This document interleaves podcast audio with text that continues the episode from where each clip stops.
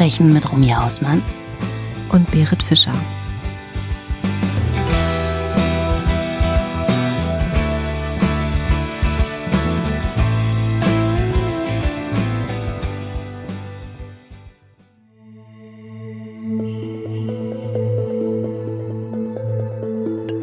Der 13. Oktober 2015. Ein kühler, noch dämmeriger Morgen in Hatton Township, New Jersey.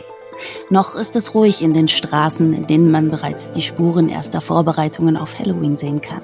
Doch das wird sich bald ändern, denn nur wenig später wird die ganze Nachbarschaft auf den Beinen sein. Sie werden ihre Vorgärten durchsuchen, ihre Garagen, Keller und Schuppen, um die Polizei zu unterstützen, die ebenfalls in den Straßen, den Wäldern, am nahegelegenen Cooper River und sogar aus der Luft agiert. Die groß angelegte Suchmaßnahme gilt dem dreijährigen Brandon Criado, der letzte Nacht spurlos aus dem Apartment seines Vaters verschwunden ist. Die Hoffnung, den kleinen Brandon zu finden, ist groß und wird doch schnell und gnadenlos zerschmettert. Denn nur drei Stunden nach der vermissten Meldung wird Brandon nicht mal einen Kilometer von seinem Zuhause entfernt tot aufgefunden. Damit beginnt die Suche nach einem Monster, das es übers Herz bringt, ein Kleinkind zu töten. Beginnen drei Monate für die BewohnerInnen von Hatton Township, in denen sie um ihre eigenen Kinder bangen, aus Angst vor einem Serienmörder. Beginnen drei Monate, in denen die Polizei hinter den Kulissen einem unglaublichen Verbrechen auf die Spur kommt. Die heutige Triggerwarnung ist offensichtlich. Es geht um den Tod eines Kindes. Und ich muss dazu sagen, dass ich, die selbst Mutter eines Sohnes ist, eine ganze Weile mit mir gehadert habe, ob ich diesen Fall erzählen kann und möchte. Denn Gewalt an Kindern, psychische oder physische, ist eigentlich ein Thema, das ich auch in meinen Büchern zu umgehen versuche, weil es mir einfach wahnsinnig zu schaffen macht. Ich habe mich entschieden, diesen Fall trotzdem zu erzählen, weil ich es wichtig finde, aufeinander zu achten, Red Flags zu erkennen, Seltsamheiten zu melden und so bestenfalls eine Gefahr abzuwenden, bevor sie eskaliert. Und damit herzlich willkommen zu R&B, True Crime Talk mit Romy Hausmann und Berit Fischer. Guten Morgen, meine liebste Buddy. Ich weiß, mein Intro war schon ein ziemlicher Downer und ich weiß auch, dass es dir am Ende dieser Fallerzählung genauso gehen wird wie mir. Du wirst fassungslos sein und sehr, sehr traurig. Hast du schon mal von dem Fall gehört um den kleinen Brandon Criato? Nein, habe ich noch gar nichts von gehört. Ich habe ja eben dein Intro gehört und sagt mir gar nichts der Name. Von daher bin ich extrem gespannt auf den Fall, wobei er mir jetzt auch schon, also ich habe wirklich eben eine Gänsehaut bekommen, mhm. ähm, wo es anfing schon mit Halloween. Da war ich erst noch ein bisschen ja fröhlich gestimmt, weil ich bin voll der Halloween-Fan und dachte, ah geil Halloween, aber dann ging meine Gänsehaut auch sofort wieder über in etwas Negatives, als du da mit dem kleinen Brandon angefangen hast. Mhm. Mir war relativ klar, dass du den oder ich dachte mir fast, dass du den Fall nicht kennst und ähm, ich wie gesagt, ich hadere immer so ein bisschen, wenn es um Kinder geht. Ne? Erzählen wir mhm. drüber, besprechen wir diese Fälle. Wie geht's denn dir mit dieser Kinderthematik? Das geht mir genauso. Also ich glaube, das ist ein extrem schwieriges und sehr, sehr emotionales Thema. Auch wenn ich jetzt zum Beispiel keine Mutter bin, aber ich bin ja ein Mensch und habe Gefühle und ich mag auch Kinder. Ich war selber mal ein Kind und das geht mir auch immer sehr nah weil Kinder sind einfach etwas, was man beschützen sollte und denen man einfach nichts Böses antun sollte. Und ja, Fälle, wo Kinder halt dann ermordet werden oder entführt werden oder misshandelt werden, das geht mir auch immer sehr, sehr nah. Ja, finde ich auch.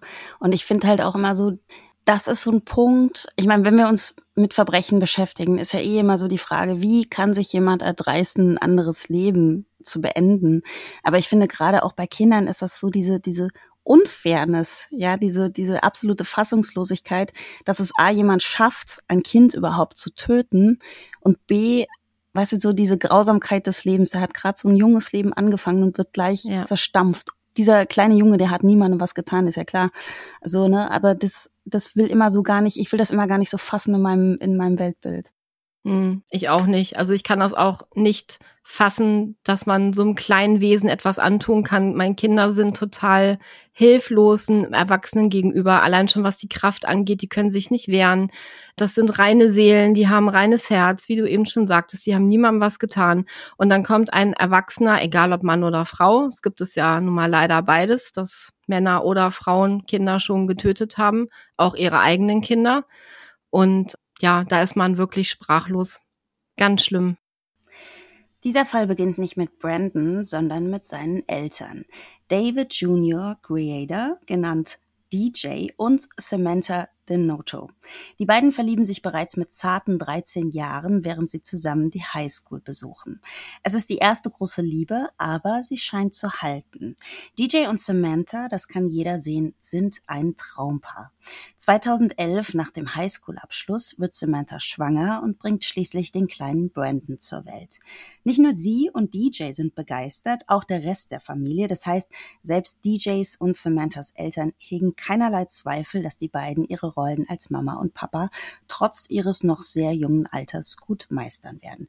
Und das finde ich auch schon ganz erstaunlich, ne? wenn da so ein Kind passiert, eigentlich in dem Alter, wo du weißt, ja, ich bin jetzt gerade mal die Schule los und jetzt geht das Leben vielleicht so ein bisschen los und ich kann ausgehen und kann mich ausleben. Und du wirst dann einfach schon Mama oder Papa oder eben wirst zusammen Eltern. Und trotzdem waren die beiden sofort dabei. Da gab es gar keine Diskussion. Das finde ich eigentlich eine ganz tolle Sache auch.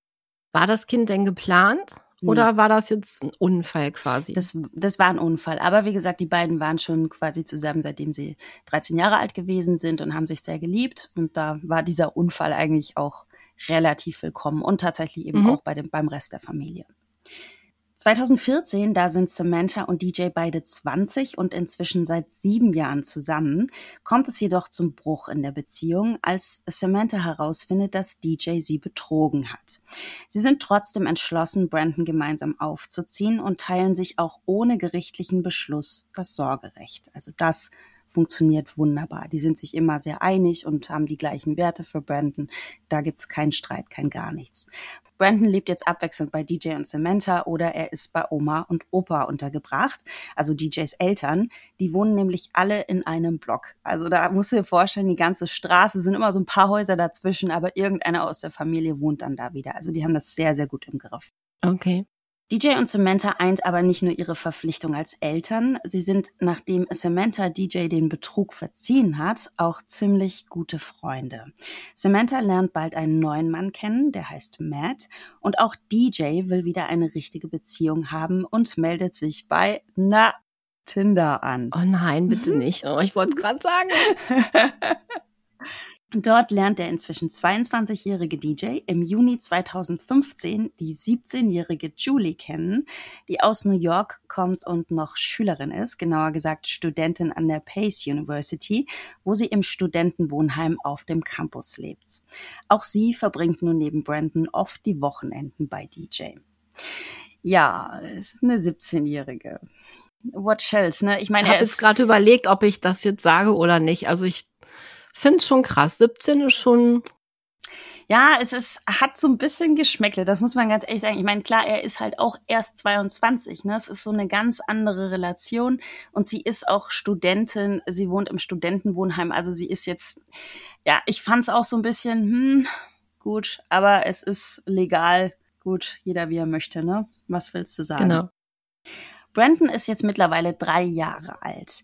Er steht total auf die Songs der Beatles, ich meine, wenn nicht, besonders Ach, auf was? Yellow Submarine und oh nein, Strawberry Fields. Er spielt total das finde ich super. Bei Yellow Submarine äh, kam auch immer in der Sesamstraße, erinnerst du nicht? Nein, war das so? Ja. Ich kenne nur noch Sesamstraße. Weißt du, was bei mir hängen geblieben ist von der Sesamstraße? Schlemiel. Kennst du Schlemiel noch? Das ist der mit dem Mantel, der immer Buchstaben verkaufen will. Ja. Willst ein E? Psch, psch.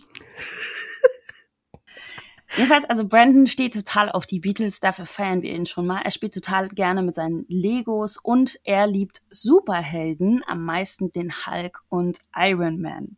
Und obwohl er eigentlich große Angst vor der Dunkelheit hat, freut er sich jetzt schon riesig auf Halloween. Also Brandon ist genauso ein Halloween-Fan wie du, Buddy. Es ist nun Montagabend, der 12. Oktober 2015 und Brandon ist bei seinem Papa DJ zu Besuch. In DJs Apartment hat er kein eigenes Zimmer, sondern schläft auf der Couch im Wohnzimmer.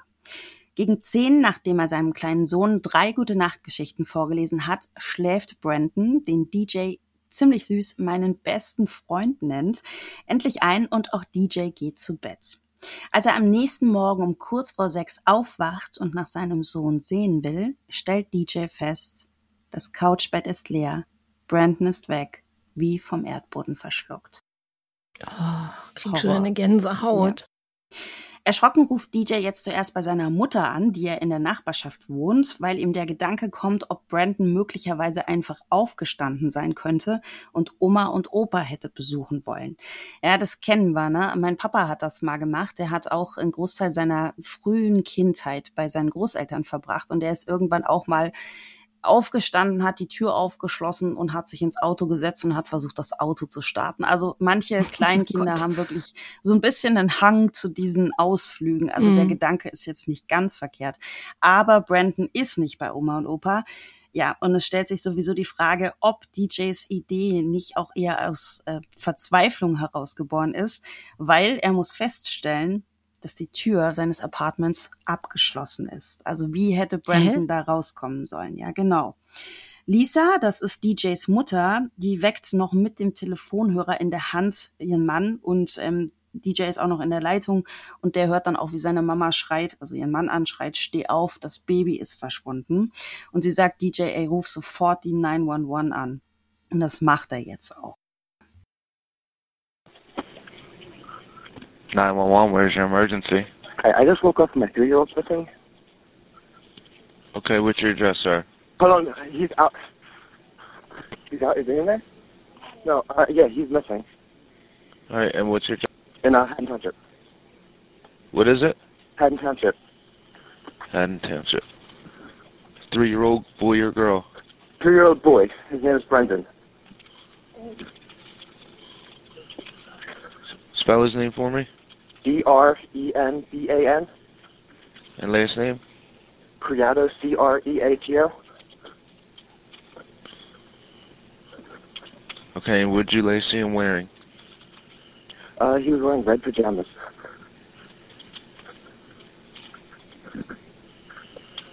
Okay, and you didn't hear anything or see anything or nothing like that?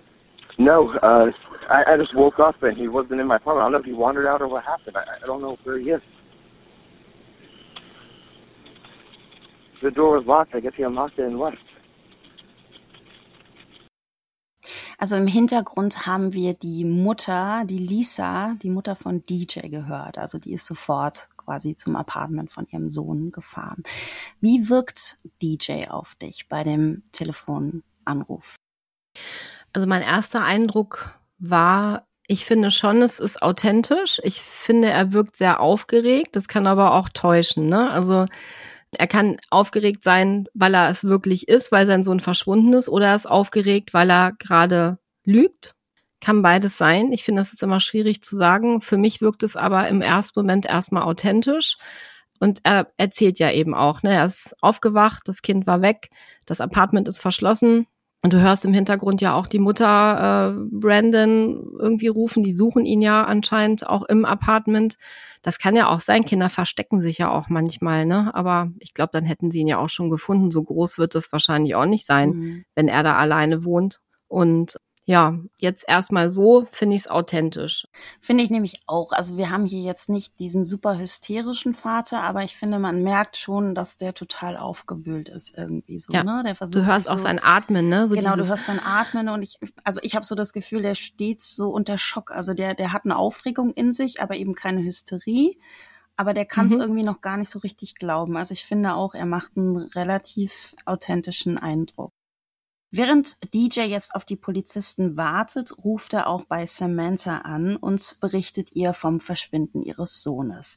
Samantha, die ist noch im Bett, die hat noch geschlafen, die wird quasi aus dem Schlaf gerissen durch diesen Anruf.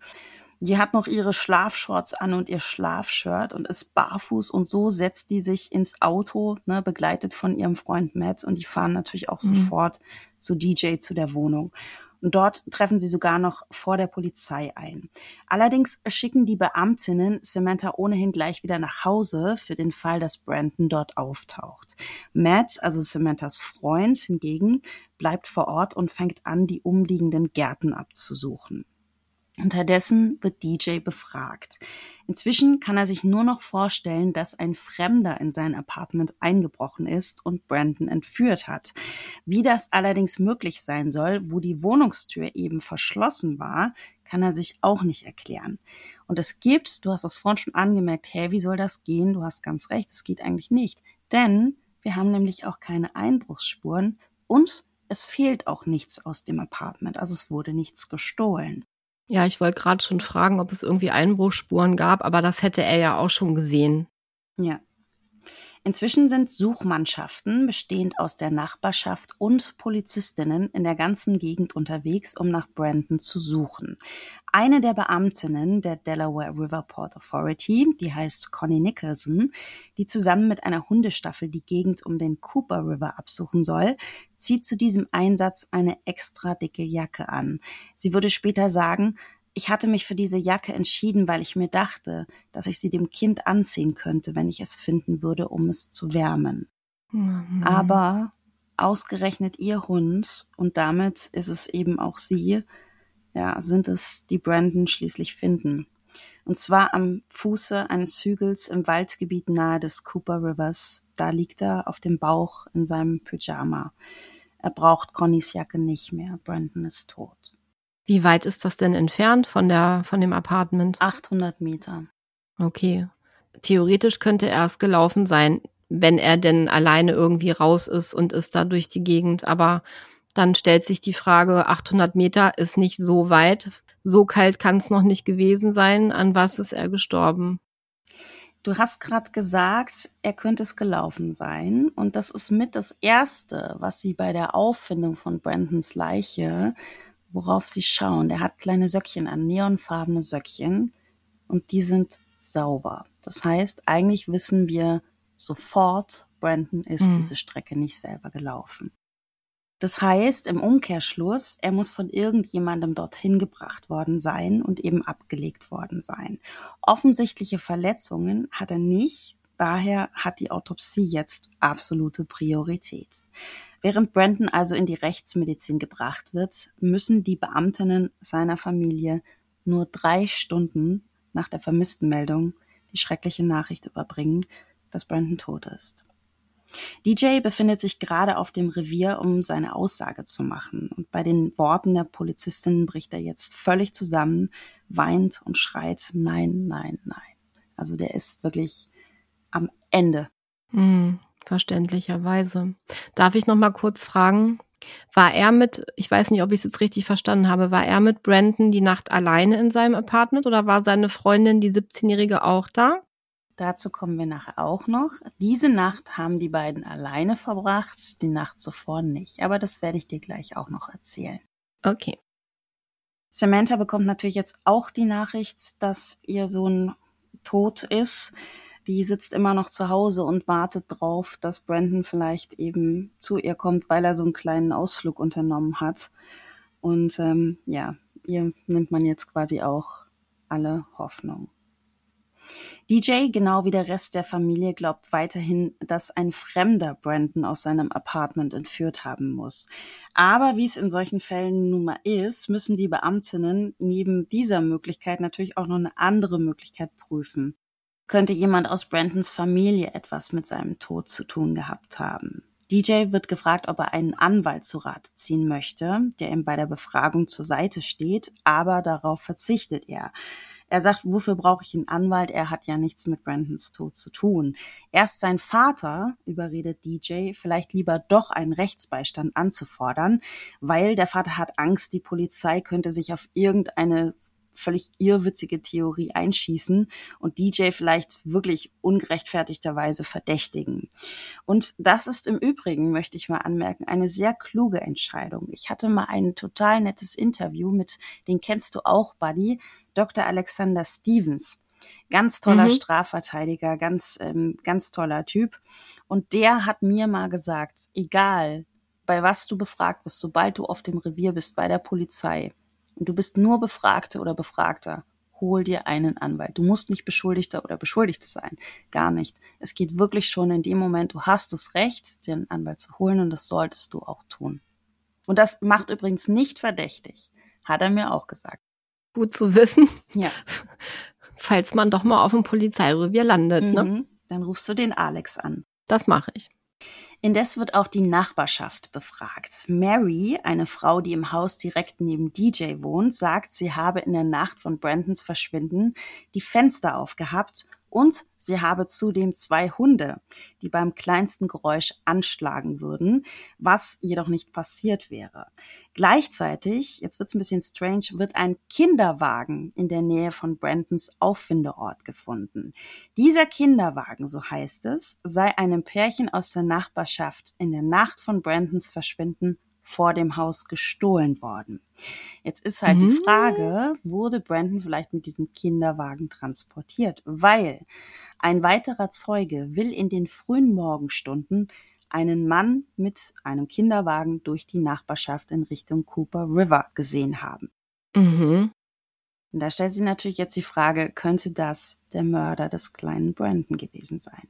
Fakt ist, die Autopsie ergibt, dass Brandon höchstwahrscheinlich erstickt worden ist. Drogen oder Medikamente, also irgendwas zur Beruhigung zum Beispiel, ne, mhm. werden in seinem System nicht gefunden.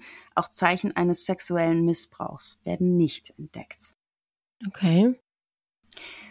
Inzwischen markieren eine Kerze und ein Plüschtier die Stelle am Cooper River, wo Brandon gefunden wurde, und Samantha initiiert bei GoFundMe eine Spendenaktion, um Geld für Brandons Beerdigung zu sammeln.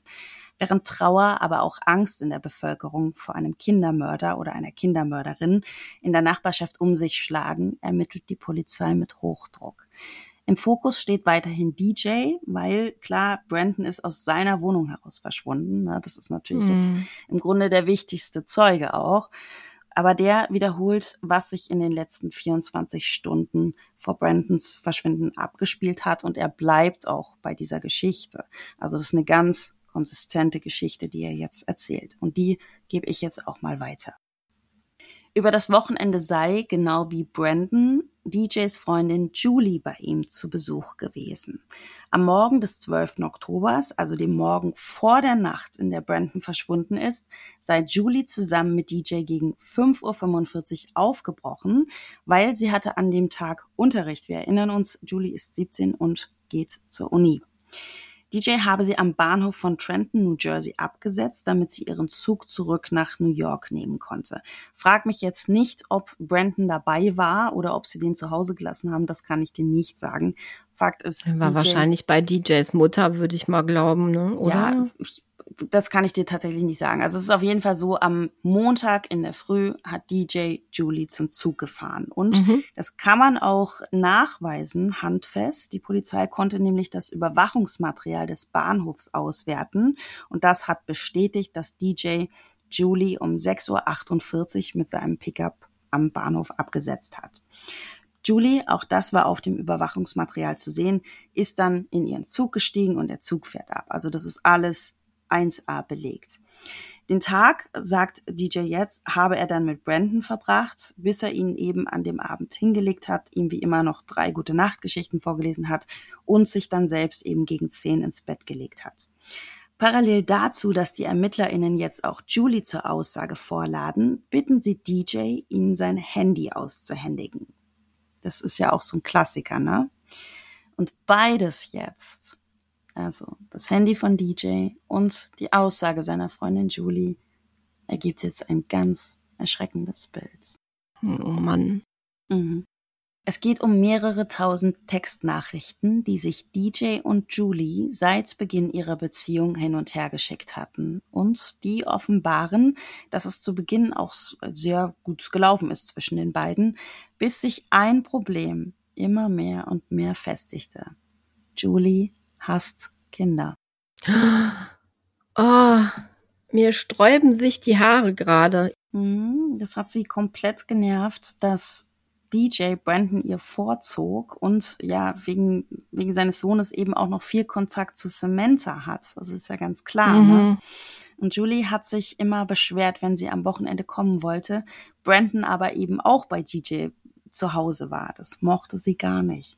Und dieses Problem hat sich so weit hochgeschaukelt, dass Julie jetzt nicht nur parallel langsam mit einem Kommilitonen an der Uni angebandelt hat, sondern DJ bei ihrem letzten Besuch, also an diesem Wochenende vor dem Montag, vor der Montagnacht, wo Brandon verschwunden ist, hat sie DJ gesagt, dass sie überlegt, sich von ihm zu trennen. In der Nacht von Brandons Verschwinden, das ergibt jetzt eine weitere Untersuchung von DJs Handy, war DJ nicht, wie er angegeben hat, um 22 Uhr im Bett, sondern hat sich in Julies Snapchat und bei Facebook eingehackt, wo er Nachrichten lesen konnte, die Julie mit diesem betreffenden Kommilitonen ausgetauscht hat. Und das waren Er hat sich da eingehackt? Der hat sich da Respekt. eingehackt. Ja. Naja, gut, er hat halt irgendwie ihr Passwort gehabt, ne?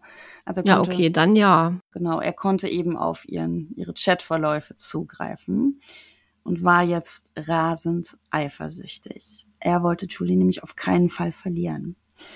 Während DJ jetzt weiterhin darauf beharrt, dass ein Fremder in seine Wohnung eingedrungen sei und seinen Sohn entführt und getötet hat und sein Vater die Behörden lautstark einer Hexenjagd auf DJ bezichtigt, ist sich die Polizei sicher, mit DJ am 11. Januar 2016 Brandons Mörder festgenommen zu haben. Am 12. Januar wird DJ angeklagt wegen Mordes ersten Grades. Der Prozess beginnt im April 2017. Die Staatsanwaltschaft beschreibt DJ im Verfahren als einen eifersüchtigen und obsessiven Freund.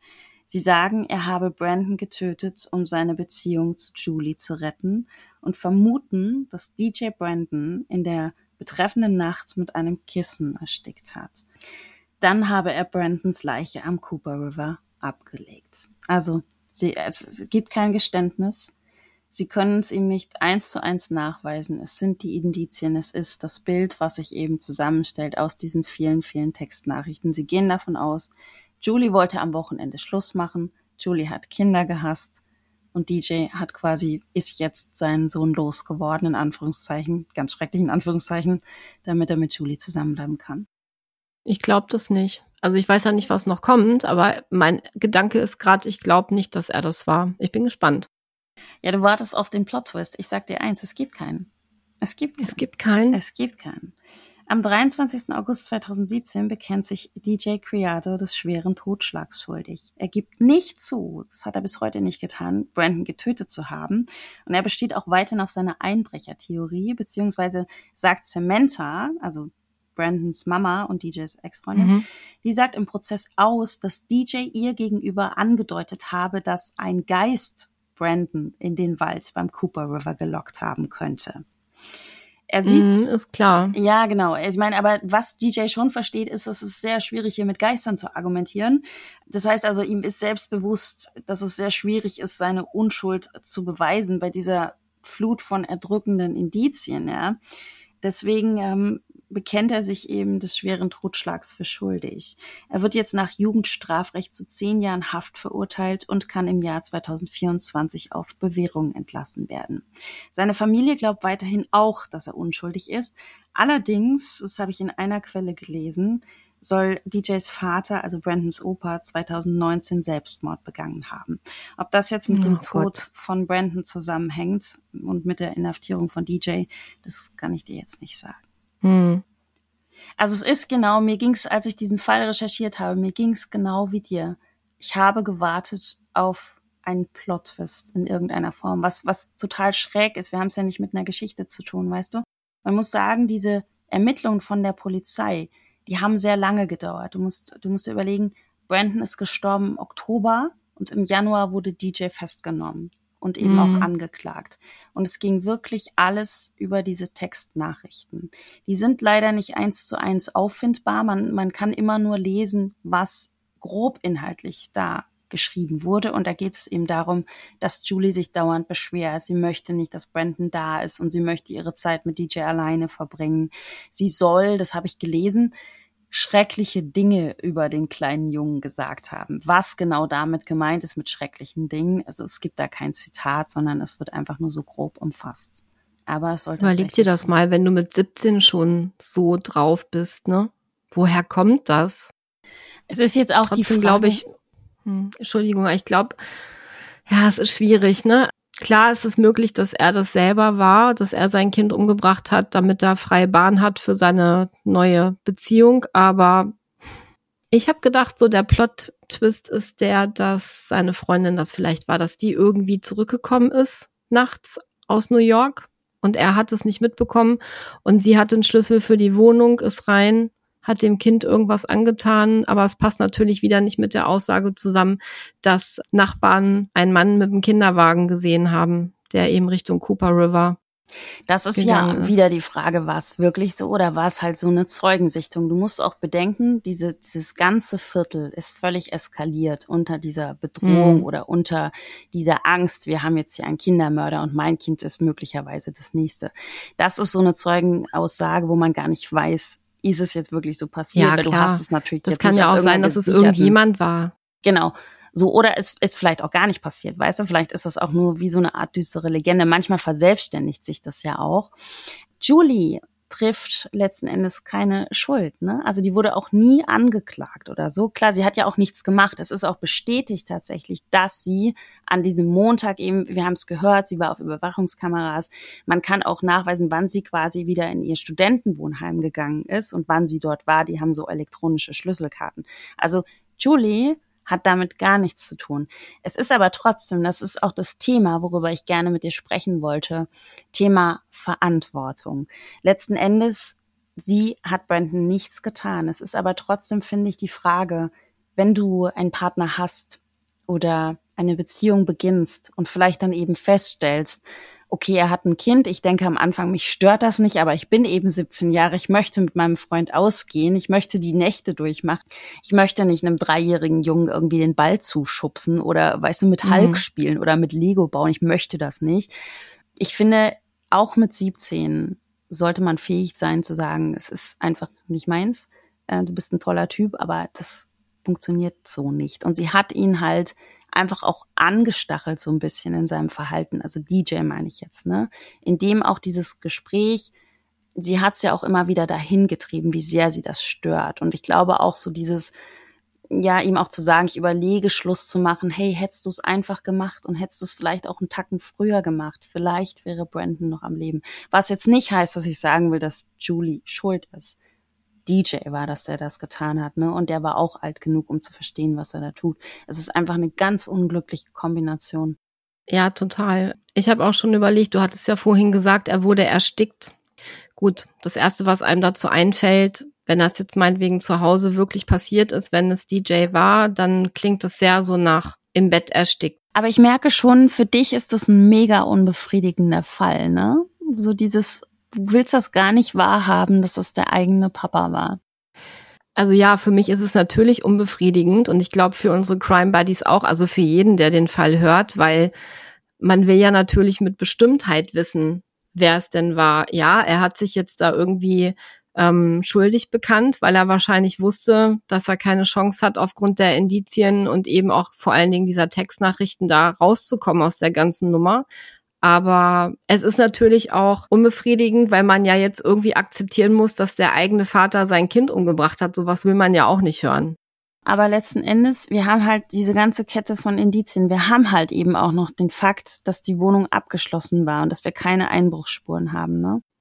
Bei der Obduktion konnte man denn, also es hätte selber wahrscheinlich erzählt, konnte man denn da nicht irgendwelche DNA-Spuren feststellen von irgendjemandem auf dem Kind?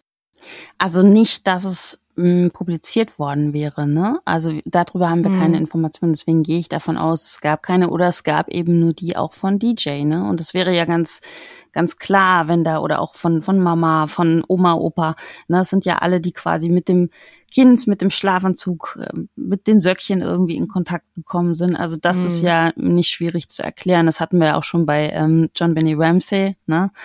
Wenn du natürlich einfach Zugriff hast auf das Kind, auf die Sachen des Kindes, dass da deine DNA dran ist, ja, ist natürlich so. Also das ist halt einfach kein Argument, weder in die eine noch in die andere Richtung, weißt du. Wir haben halt tatsächlich auch noch das Problem, die Wohnung war abgeschlossen und wir haben keine Einbruchsspuren und wir haben den Fakt, dass diese Wohnung im zweiten Stock ist. Ne? Also wer hätte wie da reinkommen sollen? Ich mhm. glaube, vielleicht rührt auch deine ja, diese, diese Unbefriedigtheit irgendwie davon, man möchte einfach nicht glauben, dass Eltern dazu fähig sind. Zumal ähm, DJ war ein total guter Papa vorher, weißt du? Der hat sich total liebevoll um seinen Sohn gekümmert. Und das macht es so tragisch, ne? Äh, genau, das ist halt einfach, man will das gar nicht hören. Man will nicht hören, dass ein Elternteil sein eigenes Kind umbringt. Das will niemand hören, sowas. Und man möchte auch nicht, dass sowas passiert. Aber es ist passiert leider. Und ich finde es so furchtbar, das ist ja nicht das erste Mal. Ich erinnere mich da jetzt auch mal wieder gerne an den Fall Chris Watts, mhm. der seine beiden kleinen Töchter auch umgebracht hat, um freie Bahn für seine neue Beziehung zu haben. Und das ist so erschreckend. Ich verstehe nicht, wie man sowas über sich bringen kann weil du gerade gesagt hast, Chris Watts, ne? Da haben wir ja auch genau den Fakt, das war ein total liebevoller Vater, ne? Wenn man das immer so gesehen hat, so von außen. Und so war es bei DJ und Brandon eben auch. Also wir erinnern uns, DJ hat auch gesagt, Brandon ist sein bester Freund. Weißt du, der hat mit dem Lego gebaut und zu den Beatles getanzt. Also eigentlich so ein Vater, wo du sagst, meine Herren, der legt sich so ins Zeug. Es ist nicht weniger schlimm, sein Kind umzubringen, wenn man vorher nicht so ein gutes Verhältnis zu ihm hatte. Das meine ich jetzt nicht. Aber es gibt natürlich auch Familienkonstellationen, wo du sagst, es wundert mich nicht so sehr. Weißt du, wie ich meine? Wenn jemand von vornherein irgendwie schlecht zu seinem Kind ist oder das Kind verwahrlosen lässt. Und das war eben da gar nicht der Fall. Das waren total engagierte junge Eltern.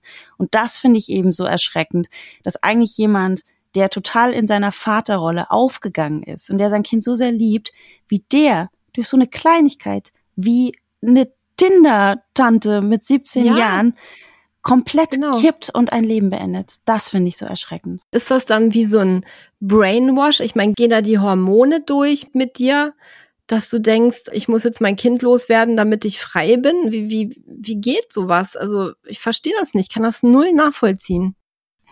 Ich weiß nicht, ob es Brainwash ist. Ich denke halt immer so, warum? Und das war bei Chris Watts ja genauso der Fall. Und das ist ja jetzt auch wieder so der Fall. Du musst doch niemanden umbringen, du Vollidiot. Es hätte doch andere Lösungen gegeben. Weißt du, ich meine, bei Chris Watts hätte sagen können, lasst euch doch scheiden, meine Herren. Ja. Mhm. Man kann ja auch dann eben sich hinsetzen und miteinander sprechen, wie Erwachsene das normalerweise tun und sagen, du pass mal auf, ich liebe dich nicht mehr, ich habe jemanden kennengelernt. Klar ist das bitter. Das ist eine ganz schwierige Situation, gerade wenn man Kinder hat. Bin selber ein Scheidungskind, also ich ne, weiß, wie das ist, mhm. aber man kann doch darüber sprechen, dass warum eskaliert das bei so vielen? Und dann ist es ja auch die Frage, ich meine, Chris Watts hat ja nun auch seine Frau auch noch umgebracht und dann noch seine beiden Töchter. Warum? Warum? Man kann sich trennen, man kann sich scheiden lassen. Ist das dann die Angst, ich muss hier irgendwie Unterhalt zahlen? Ich meine, nichts kann so schlimm sein, dass man dafür seine Kinder und seine, gut, in dem Fall jetzt nicht hier bei Brandon, aber ähm, dass man eben seine Kinder oder sein Kind umbringen muss. Zumal ich glaube, auch bei Brandon wäre die Lösung ja noch mega einfach gewesen. Dann hätte sie halt gesagt, okay, ich möchte mit diesem Mädchen da zusammen sein und dann muss halt, dann sehen wir uns halt nicht mehr jedes Wochenende, sondern nur noch jedes zweite Wochenende und dann ist Brandon halt bei der Mama und dann habe ich halt nur Zeit für sie, wenn ich das einfach nicht zusammenbringen kann aus irgendwelchen Gründen. Klar hast du wahrscheinlich einfach eine total mistige Zukunftsprognose, ne, weil wie willst du es auf Dauer tatsächlich machen? Mit dieser Frau zusammenbleiben, die soll Teil deines Lebens sein und das Kind ist ja auch Teil deines Lebens. Vielleicht muss man sich in dem Moment auch einfach eingestehen, ich finde sie toll, ich finde sie hübsch, ich finde sie super hot, aber unsere Leben passen nicht zusammen. Schade Marmelade, weißt du so? Das ist, ich verstehe es genau. nicht. Nein, ich verstehe es auch nicht. Ja, Deswegen, du musst deine Prioritäten einfach anders setzen, ne? Und wenn du ein Kind hast, dann hast du eben Verantwortung und ja. die hat er ja auch vorher gezeigt, ne? Indem du hast ja gesagt, die waren sehr verantwortungsvoll die Eltern und haben sich super gekümmert und auch nach der Trennung waren die ja Freunde. Ich meine, das musst du auch erstmal schaffen. Das schaffen, allein das schaffen schon viele Paare oder getrennte Paare mit Kindern nicht. Ja. Und da war ich vorhin auch so happy drüber, als ich das gehört habe. Aber der muss ja so vielleicht auch manipuliert worden sein von dieser 17-Jährigen, wie hieß die, Julie? Mhm. Dass der, ja, keine Ahnung, und vor allen Dingen, wie viel Textnachrichten? Tausende?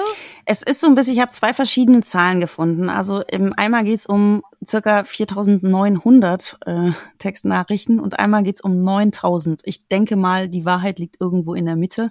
Aber es geht, wir haben wirklich eine Unmenge an Textnachrichten, ja. Das ist ja auch schon nicht normal, finde ich. Das muss ja so exzessiv hin und her gegangen sein. Für mich klingt das schon sehr auch nach Manipulation, Brainwash, ich weiß nicht, ähm, dass die muss ja so einen riesen Einfluss auf ihn gehabt haben.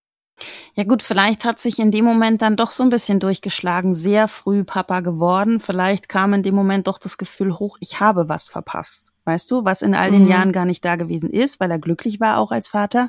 Und mit Julie kam irgendwie so ein anderes Leben plötzlich so reingeschwirrt, ja, diese Unbeschwertheit, dieses lass abends ausgehen, lass tanzen gehen, weißt du, so diese ganzen Sachen, Mhm. die m, DJ vielleicht auch gar nicht so in dem Maß eben machen konnte, weil er nun mal Papa ist. Wobei ich dann auch denke, mein Gott, er hat sich ja mit Samantha auch das Sorgerecht geteilt. Es ist ja nicht so, dass er alleinerziehender 24 Stunden, sieben Tage die Woche Vater gewesen wäre. Ist er ja gar nicht. Genau. Und man hätte das ja wirklich so machen können. Ich kenne es auch so. Gut, wir waren jetzt auch jedes Wochenende bei dem anderen Elternteil, aber es gibt ja auch die Lösung eben alle 14 Tage, was du gerade schon sagtest. Und dann hat man ja dazwischen ein Wochenende, wo man dann eben weggehen kann und vielleicht, wenn man meint, man hat was verpasst, das nochmal alles nachholen kann. Ja. Ja, also das war der Fall vom kleinen Brandon Criado. Ganz, ganz traurig, ganz tragisch. Und ich glaube, solche Fälle gibt's, gibt's leider viel. Weißt du, dass Leben Ja. geopfert werden, weil plötzlich irgendjemand meint, ach, ich hätte es dann doch lieber anders. Ja, weil es einfach nicht mehr plötzlich in dein Leben passt. Und du musst dir mal vorstellen, wie das abgelaufen ist. Nehmen wir mal an, er war es wirklich. Dann hat er sein Kind erstickt. Ich würde jetzt mal vermuten, in der Wohnung auf der Schlafcouch. Und dann hat er das vielleicht, ob nun in dem Kinderwagen oder vielleicht hat er ihn getragen oder man weiß es nicht genau, zu diesem Fluss gebracht. Vor allen Dingen auch, warum denn dahin? Das würde mich auch mal interessieren. Und hat den kleinen Jungen in seinem Schlafanzug dort auf die kalte Erde aufs, an diesem Fluss gelegt. Ah, Das ist unvorstellbar. Also dieser Ort hat jetzt keine bestimmte Bewandtnis, zumindest nicht, dass ich das hätte recherchieren können, so nach dem Motto, ach, da hat er so gerne gespielt oder so. Das war es jetzt nicht. Mhm. Vielleicht war es wirklich ein Ort, der ihm irgendwie passend vorkam, wo er sich vielleicht selber gedacht hat, okay, wenn ich jetzt ein Kindermörder wäre, da würde ich vielleicht eine Leiche loswerden oder hinlegen, wie auch immer. Er hat die Leiche ja auch nicht wirklich versteckt, er hat sie da abgelegt. Also es war schon relativ klar, dass er bald gefunden werden würde. Aber wie gesagt, ich gehe da völlig mit dir. Du legst da diesen kleinen Körper hin. Da ist es kalt. Gut, der Junge merkt's nicht mehr, aber das ist so traurig. Und ich fand auch diese Randanekdote um die Connie Nicholson, diese Hundeführerin, fand ich so traurig, weißt du, weil das einfach so zeigt, wie die Menschen an diesem Morgen alle noch gehofft haben, egal ob Beamter, Beamtin oder eben Nachbarschaft. Die sind alle noch davon ausgegangen, dass sie diesen kleinen Jungen finden. Mhm. Und sie hat eben extra noch die dicke Jacke da angezogen. Und das fand ich so, das hat mir so das Herz zerrissen. Das muss auch sowieso so bitter sein, wenn du äh, bei der Polizei arbeitest und dann eben in so einem Suchtrupp drin bist, wo es wirklich darum geht, ein Kind zu finden und du findest es dann, das, das ist halt auch so schwierig für die Beamten damit emotional umzugehen. Ne? Die, ich weiß, die haben ja auch dann seelische Betreuung, damit die das besser verarbeiten können. Also ich, ich könnte sowas nicht, auf gar keinen Fall. Nee, für mich wäre das auch nichts. Ja, Buddy, das war mein Fall für heute. Sehr traurig, ja, ja. Ich habe auch das ein oder andere Tränchen verdrückt, weil ich es mir einfach nicht vorstellen konnte. Das ist wieder so dieses, wir haben es so oft, ne? Wir lesen die Dinge und, und wir recherchieren das und ähm, manchmal verlierst du einfach die Distanz. Und das war so ein Fall, der hat mir wirklich so distanzmäßig komplett die Beine weggeknickt. Das fand ich ganz, ganz schlimm. Ich bin sehr gespannt, was du mir nächste Woche für einen Fall mitgebracht hast. Ob ich den kenne, äh, ob ich ihn nicht kenne, ob er gelöst ist oder ungelöst. Wenigstens das kannst du mir eigentlich schon mal verraten. Ja, das ist tatsächlich ein Fall, den du kennst, weil wir haben uns kürzlich darüber unterhalten. Das ist auch eine ganz tragische Geschichte, die mich extrem sprachlos gemacht hat. Und der ist gelöst, der Fall. Äh, aber da müssen wir beide unbedingt nochmal drüber sprechen. Bis nächste Woche, Buddy. Ciao, ciao. Da bin ich sehr gespannt. Bis nächste Woche, Buddy.